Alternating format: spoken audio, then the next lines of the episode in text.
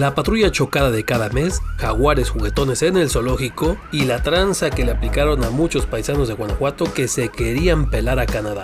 Todo se lo voy a contar porque arranca la oruga del meme, la que pasa por las noticias más virales de la semana que acabó. Soy Toño Castro y ya de una vez le empezamos. Estación lunes. Empezamos con una pa' que se nos retuerzan de envidia los de Monterrey. Ese lunes tuvieron que abrir las compuertas de la presa de la olla de Guanajuato capital porque había riesgo de que se desbordara. Ya estaba llenita de agua. También quiero vivir ese hermoso sueño, Don Bull pero tampoco es como que tan presumible, ¿eh? La tradición, que viene de tres siglos atrás, marca que debe ser el primer lunes de julio cuando se abren estas compuertas. Y pues ya estaba atrasadito por dos semanas, ¿eh? Por cierto, esta onda se hace para que salga el agua que lleva mucho tiempo concentrada en la presa de la olla y además dejar lista la presa para recibir más agua en la temporada de lluvias y también para que se limpie el cauce del río Guanajuato y que esté listo para esas lluvias que van a caer. Y no, no se me estresen, esa agua se tiene que sacar porque si no se abren las compuertas se sale el agua por los bordes y pues es un desastrito el que se arma si se desborda una presa. Este año llegaron retrasadas las lluvias, pero con una sola tormenta chida se llenó la presa y la tuvieron que desfogar ese día. Eran siete días los que faltaban para el evento oficial que hace el gobierno municipal de Guanajuato. Pero pues meh, de todos modos hicieron su evento. No vas a arruinar mis planes. Estación Martes una de las más gachas de la semana salió ese día en Silao. Cerca del fraccionamiento Puerta Paraíso, los habitantes encontraron a dos personas muertas, entre hierba que había en esa zona, y alrededor de ellas había productos de una empresa lechera. Más adelante se encontró una camioneta de esa empresa calcinada, donde al parecer viajaban estas dos personas que eran trabajadores de la empresa. El hecho generó bastante indignación por tratarse de trabajadores que del diario salen bien temprano a chambearle. Estoy cansado del mundo, de la gente. Y sí, también la discusión chafa de que si el gobernador tiene que dar la cara, que si es culpa del presidente, que si es culpa del otro partido. Ay, raza, todos tienen chamba que hacer en este asunto, y mucha. Estación miércoles. La buena. Después de una semana y media de la masacre de la fiesta familiar en la colonia Santa María de Cementos en León, atraparon a un presunto responsable. La no tan buena, que se había dicho que eran cuatro los que participaron en ese crimen, entonces nomás les faltan otros tres por atrapar. Por ahí de las doce y media de ese día, la Fiscalía General de Guanajuato hasta se armó un video que subió a redes para anunciar la detención de Pablo, alias el H, y que supuestamente es uno de los que participaron en esa matanza. ¡Wow! Eso fue muy rápido, Scooby. Sí, justo eso sorprendió a muchos, que pasaron apenas unos días y hasta sospechan entonces de que sea nomás un chivo expiatorio este cuate. Pero paro, a lo mejor sí es neta que este es de los responsables, pero faltan otros tres, ¿eh? Mientras, pues ya vayan dejándole su librito al H para que se nos aleje del mal camino. También se movió bastante la señora tranza que les aplicaron a cientos de compitas de Guanajuato que andaban ganosos de irse a Canadá para sacar dolaritos. Resulta que representantes de la Unión Campesina Democrática estuvieron ofreciendo gestionar permisos para ir a trabajar a Canadá y pues mucha gente de municipios como Abasolo, Guanímaro, Pénjamo, Cuerámaro, Romita, Silao y León se apuntaron y estuvieron pagando lana para que se los llevaran. Pero cuando rentaron unos camiones para ir a la Embajada de Canadá en la Ciudad de México, llegaron allá y resulta que no había ninguna visa, o sea, se los chamaquearon. ¡Quedé como un tonto anoche!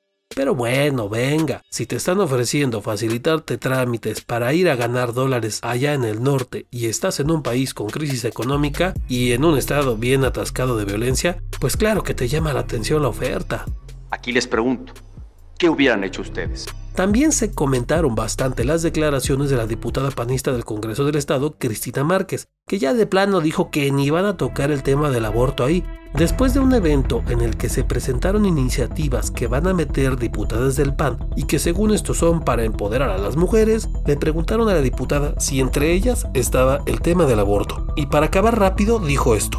En Acción Nacional somos diputados, diputadas del PAN nunca va a estar en la agenda la despenalización del aborto. Nosotros somos pro vida. Así que en Guanajuato ni se va a tocar el tema en el Congreso. Se acabó. Punto. Estación Jueves. Ese día se conmemoró el Día Internacional del Perro, el del cuatro patas, ¿eh? el de cuatro patas, por favor, es importante aclararlo, porque, bueno, ya en esos temas, ese jueves AM dio a conocer dónde van a construir el hospital público veterinario que ganó la votación que hizo la alcaldesa el pasado 20 de enero para elegir obras en León. El famoso hospital lo van a construir en San José del Potrero, allá cerca del Hospital Pediátrico de León. Para construirlo van a usar unos 35 millones de pesos y tendrá unos 4.237 metros cuadrados de extensión. Pero a la banda no se les va ninguna y ya andaban preguntando que cuándo es el Día Internacional de la Seguridad para ver si ese día sí hace algo la alcaldesa por el tema. Ah, qué carrillas, ¿eh? Pero pues sí, ¿cuándo es? Se mamó. Estación Viernes. Ojalá todo lo viral fuera para cotorrearle, ¿eh? pero pues no. Y mucho menos con el caso de Enrique Sosa, que se volvió viral ese día.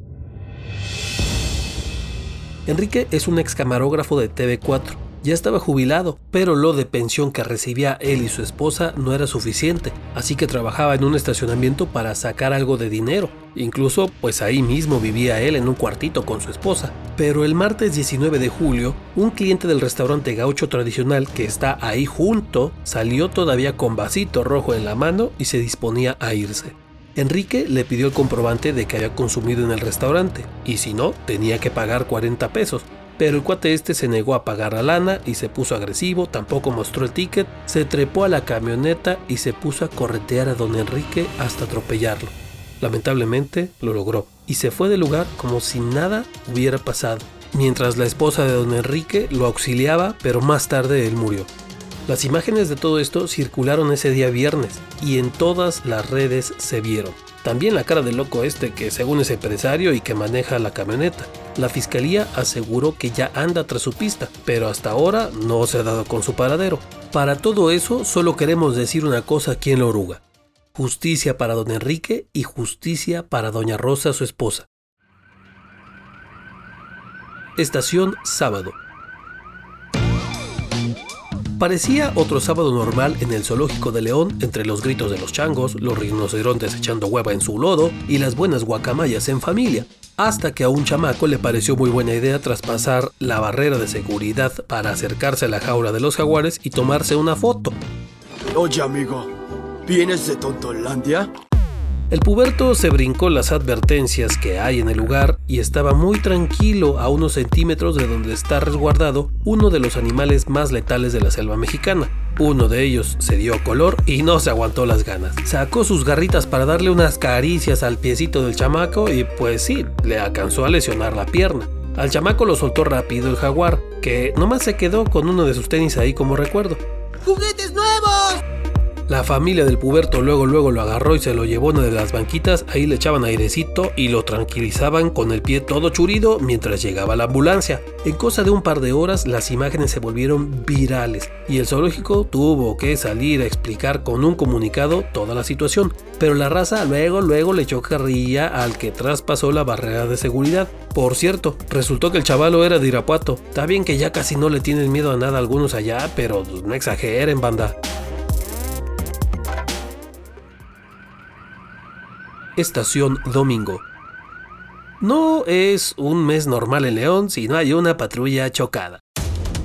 Ahora fue el turno para agentes de la Policía Vial de León que ese domingo en la mañana iban sobre el Boulevard Morelos, pero según esto la chocó otro vehículo y se le salió de control a la agente que iba manejando la patrulla. Entonces, la mentada patrulla terminó literal con las llantas hacia arriba y tanto la oficial que manejaba como su copiloto resultaron lesionadas y las llevaron al hospital para revisar cómo estaba mientras que al conductor del otro carro lo detuvieron. Pero, pues hay que decirlo, ¿eh? Para que acabes con el carro patas para arriba, pues sí, tienes que ir bastante rapidito o se te salió mucho de control. Total, ahí está otra patrulla de León chocada para la cuenta.